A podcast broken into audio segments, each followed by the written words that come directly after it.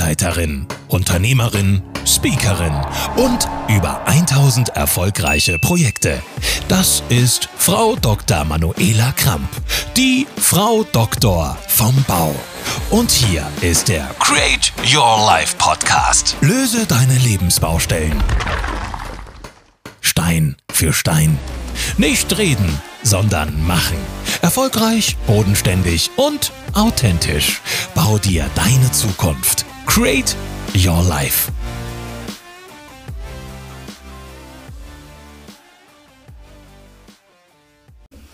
Hallo und ab auf die Baustelle. Mein Name Dr. Manuela Kramp, Architektin, Sachverständige und Bauleiterin. Herzlich willkommen bei unserer neuen Podcast-Folge und heute mein Gast Petra Braun, Generation Y. Und wir sprechen heute über das Thema Generationen. Die Generationen werden eingeteilt und unterschieden nach ihrem Alter, ihren Lebenseinstellungen, Werten und der Technologienutzung, nach Kommunikationswegen und bevorzugten Medien und Werbekanälen, die so genutzt werden. Und ich begrüße ganz herzlich die liebe Petra Braun, U40, ehemalige Tourmanagerin und heute Mentoring für hochsensible Menschen. Hallo Petra. Hallo liebe Manuela und Dankeschön für die Einladung. Ich freue mich sehr auf das Interview. So, und wir sprechen heute über deine Generation, liebe Petra. Und die ist? Ja, ich bin Baujahr 85, also 1985 und damit bin ich Generation Y. Genau, und wir sprechen heute mal, was diese Generation Y ausmacht oder wie sage ich so gerne, welche Lebensbaustellen die Generation Y so vor sich hat. Hast du jetzt so spontan eine Idee, welche Lebensbaustellen dir so in den nächsten 20 Jahren bevorstehen? Ja, Lebensbaustellen gibt es ja eine ganze Menge, jede Menge Herausforderungen.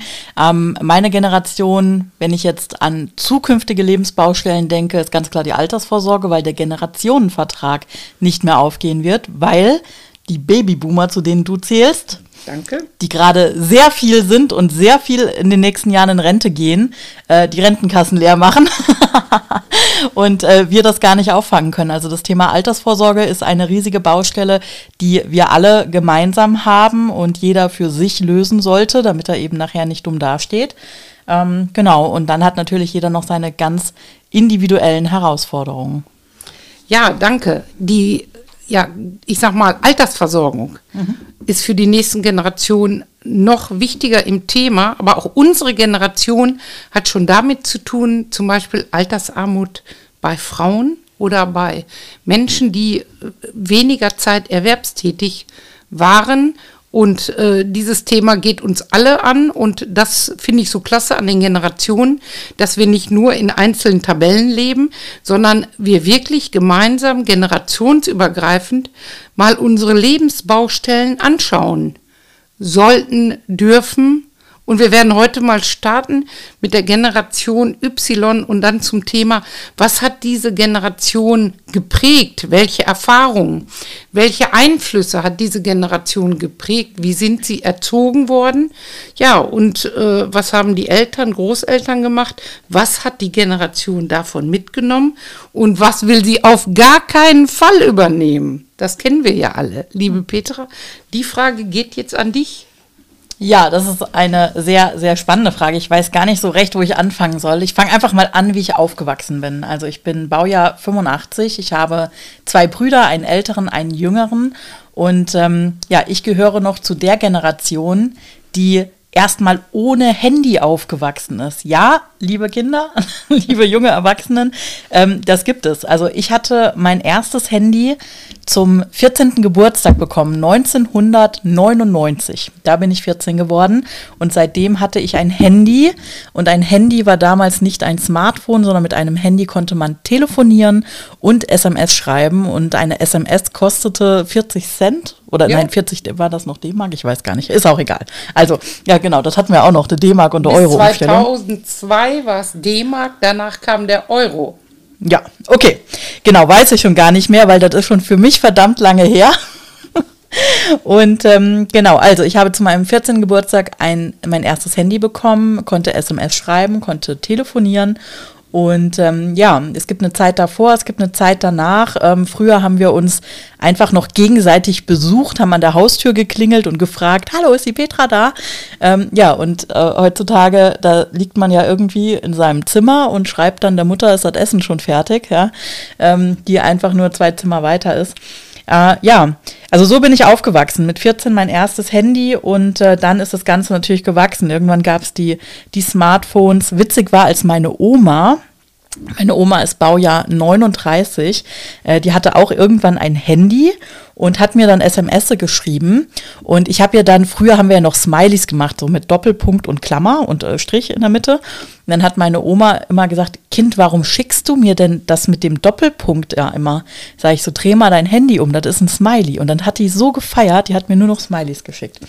Also total witzig, aber wenn wir jetzt schon bei meiner Oma sind, dann können wir nämlich gleich auf ein Thema eingehen, was uns so extrem unterscheidet. Meine Oma, Baujahr 39, ist ein absolutes Kriegskind natürlich und ähm, meine Oma hortet Dinge.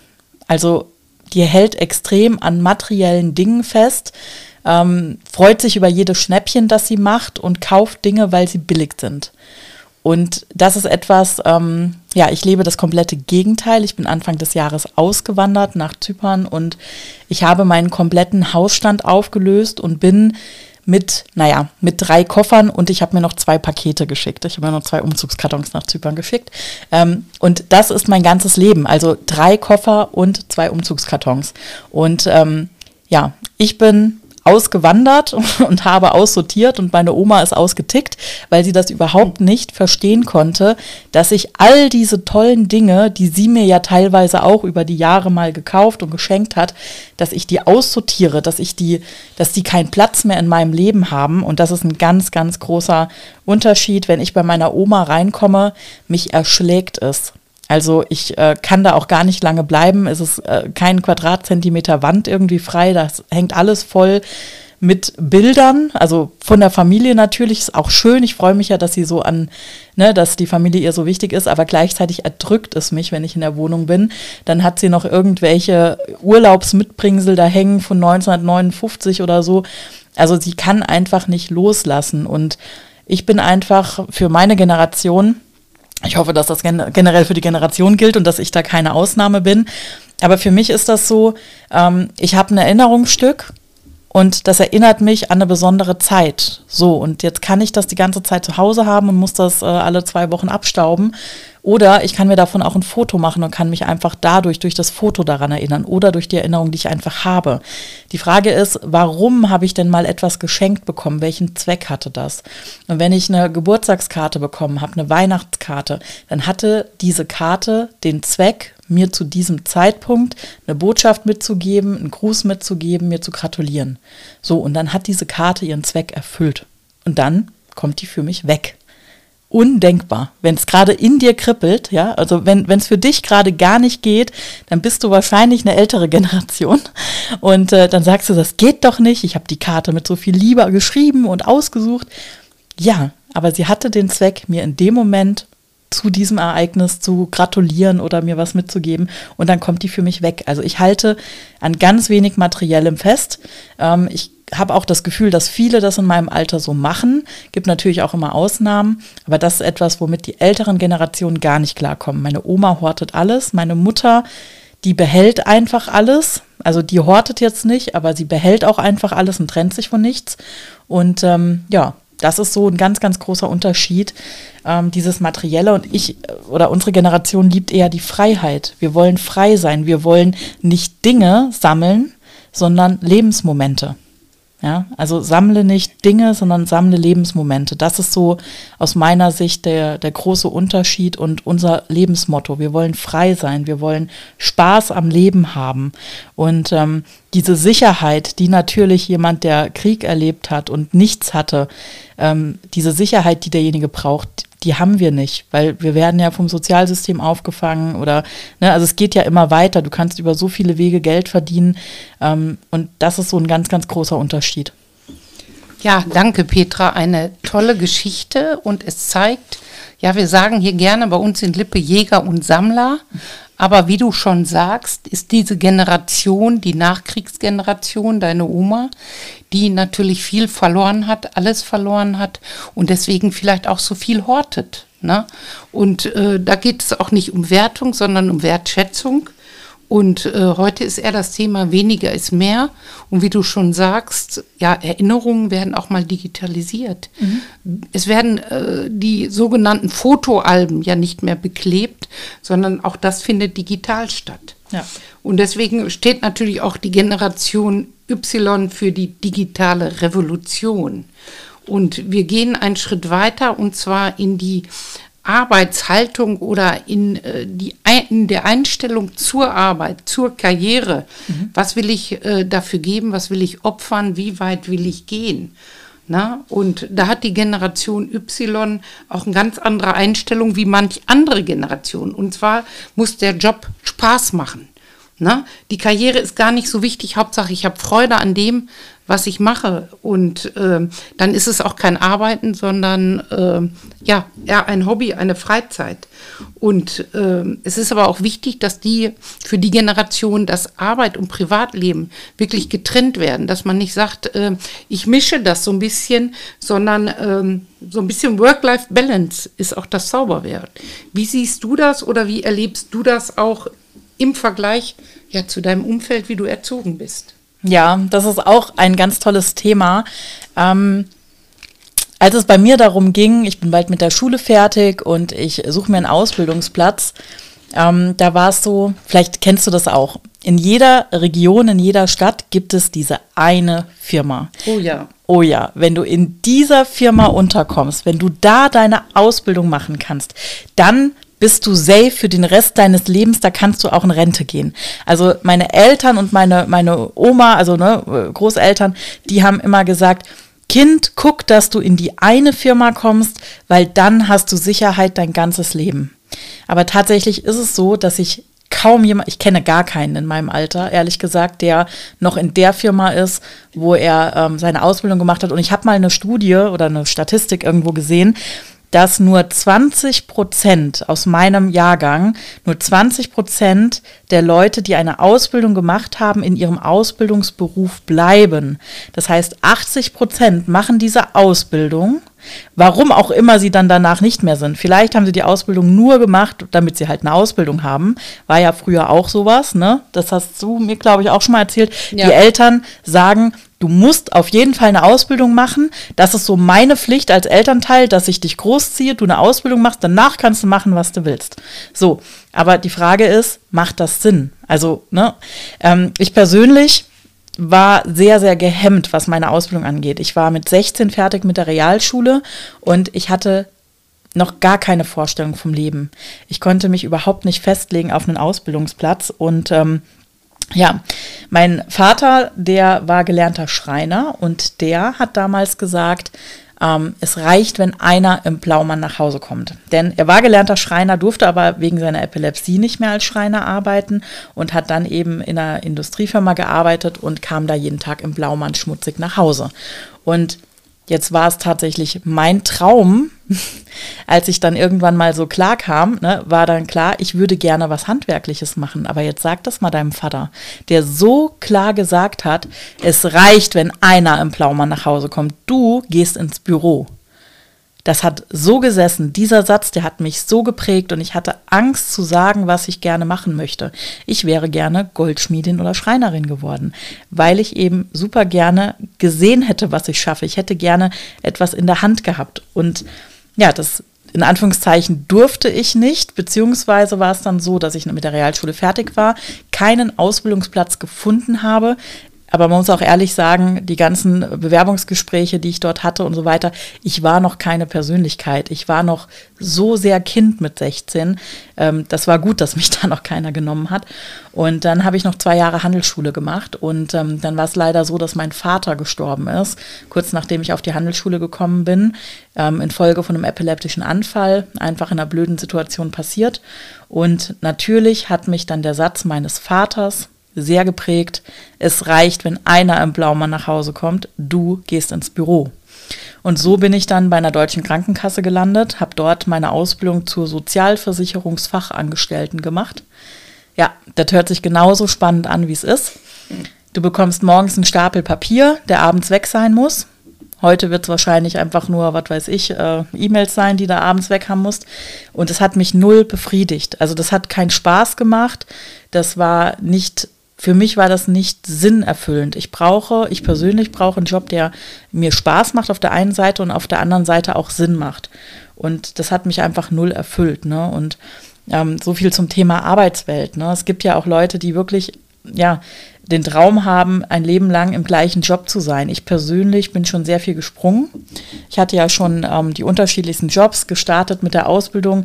Die habe ich dann auch durchgezogen übrigens, weil das macht man so. Weil mhm. auch das von meinem Vater, was du anfängst, machst du auch zu Ende. Also habe ich diese zweieinhalb Jahre, ich konnte Gott sei Dank verkürzen, ähm, habe ich zweieinhalb Jahre die Ausbildung gemacht, bin dann sofort in den Außendienst gewechselt, weil ich wollte Menschen, ich wollte weg vom Schreibtisch, bin gestorben einfach an diesem Schreibtisch und ähm, bin in den Außendienst, was totaler Bullshit war, direkt nach der Ausbildung mit dem ganzen Fachwissen ähm, in den Außendienst zu gehen, die Leute mit dem Fachwissen zu überschütten.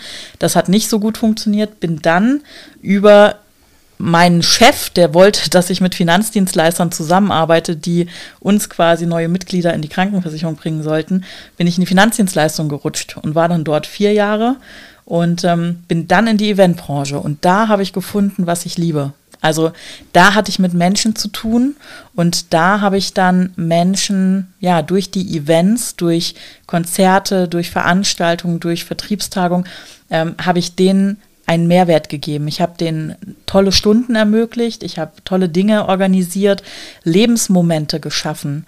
Und das ist tatsächlich das, was ich unglaublich liebe, ähm, zu sehen, wie Menschen sich freuen, positive Möglichkeiten, positiven Rahmen zu schaffen, tolle Erlebnisse zu schaffen und eben auch das, das, was ich jetzt heute mache, zu sehen, und Teil davon zu sein, wie Menschen sich weiterentwickeln und für ihre Werte einstehen und mutig vorangehen, um ihre Träume umzusetzen.